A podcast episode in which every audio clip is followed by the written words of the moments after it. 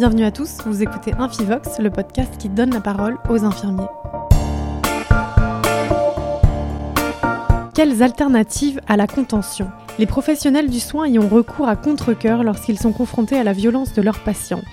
Lors des septièmes rencontres de la recherche en soins en psychiatrie, plusieurs soignants ont interrogé ce geste, souvent très mal vécu, et présenté leurs recherches sur des méthodes moins coercitives ou sur des outils qui permettent de limiter, voire d'éviter le recours à la contention.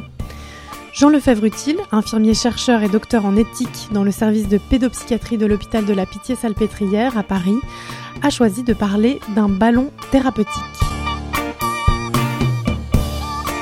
Là aujourd'hui, je faisais une présentation sur une, euh, on pourrait dire une micro-partie des résultats de ma thèse euh, qui euh, correspond à un outil de sécurisation alternatif à la contention dans la prise en charge des, jeunes avec autisme et déficience intellectuelle et qui peuvent présenter des troubles graves du comportement, des automutilations ou de l'hétéroagressivité qui vont confronter les professionnels à des situations de violence qui peuvent les amener à de la contention ou à de la contrainte au, au sens large, que ce soit l'isolement, les interventions physiques pour immobiliser une personne ou un traitement euh, médicamenteux pour sédater une personne et, et essayer de la calmer autant que faire se peut, ou alors, voilà, en, ultime et dernier recours, euh, attacher une personne euh, à son lit ou, à un brancard. Le ballon thérapeutique, plus précisément, c'est le ballon ITCA. ITCA, ça veut dire intervention thérapeutique pour conduite agressive. Ça a été créé il y a plus de 20 ans par euh, Jocelyn Bourdeau, un, Québécois, qui est éducateur de, de, formation et qui en fait travaille depuis plus de 40 ans dans la gestion des troubles graves du comportement. Donc il est vraiment expert de ce domaine. Et en fait, ce monsieur a mis en place euh, cette pratique-là, justement pour essayer de, de, réduire un petit peu ce qui est trop euh, aversif, ce qui est trop punitif euh, pour les, les, jeunes avec autisme, et d'essayer vraiment d'avoir des approches les moins invasives possibles dans le quotidien. Et donc très concrètement, c'est un ballon qui va être utilisé essentiellement lors des situations où vont apparaître ces, ces crises ou ces troubles du comportement qui vont amener à ce qu'on appelle l'escalade comportementale où, euh, bah, au bout du compte, on peut tomber dans de, la, dans de la contrainte.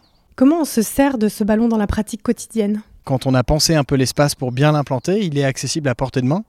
Donc euh, voilà, 4-5 mètres à droite, 4-5 mètres à gauche, on est censé tomber sur un de ces ballons. L'objectif, c'est de trouver cette fameuse juste distance qui est très difficile à, je dirais, à, rechercher, quand on, notamment quand on est infirmier, puisque c'est contre-intuitif de finalement de chercher à s'écarter physiquement dans l'espace pour sauvegarder le lien.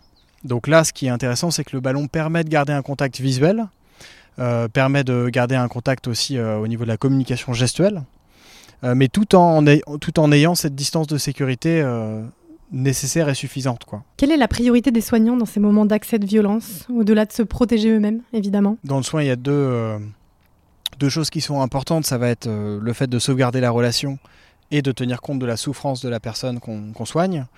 Donc, euh, quand il n'y a plus de relation, il n'y a plus de possibilité finalement de d'essayer de comprendre cette, euh, souffrance. Donc, c'est vraiment euh, le lien coûte que coûte pour qu'ensuite, dans un second temps, une fois qu'on a cette possibilité de la relation, ben on puisse se, se, laisser un peu le temps collectivement pour mieux comprendre la situation et mieux identifier quelles sont les, étiologies de ces troubles du comportement qui sont complexes à comprendre à première vue. Quoi. Dans ces situations voilà, complexes en autisme, on a évidemment le patient qui est touché, bien évidemment, et qu'on va essayer d'aider euh, au maximum, mais il y a aussi tout l'entourage. Et dans l'entourage, il y a les familles, donc c'est pour ça que nous, on va parler d'hospitalisation de répit, de, pour faire en sorte que les, les, proches, les parents puissent souffler aussi lors de l'hospitalisation. Et puis après, il y a les soignants. Dans cette affaire, tout le monde peut donc être vulnérable, à la fois les patients, mais aussi les soignants. Alors c'est pas tout le monde peut être vulnérable, c'est tout le monde est vulnérable, et notamment aujourd'hui où on est dans un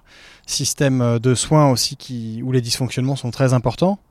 Euh, on sait qu'il y a voilà, un manque de formation continue, qu'il y a un sous-effectif chronique qui fragilise en fait la capacité euh, des infirmières et aussi des autres corps de métier, hein, leur capacité à faire relation, à, garder, à sauvegarder le lien. Et donc c'est aussi euh, pour cette raison que j'ai voulu euh, présenter un outil qui aide justement euh, dans le quotidien à, à, prendre soin de soi, enfin à prendre soin des autres, mais en prenant soin de soi aussi. Donc c'est aussi cette idée de qu'on ne peut pas respecter l'autre sans trouver une manière aussi de se considérer soi-même. Ces méthodes alternatives ne sont pas généralisées.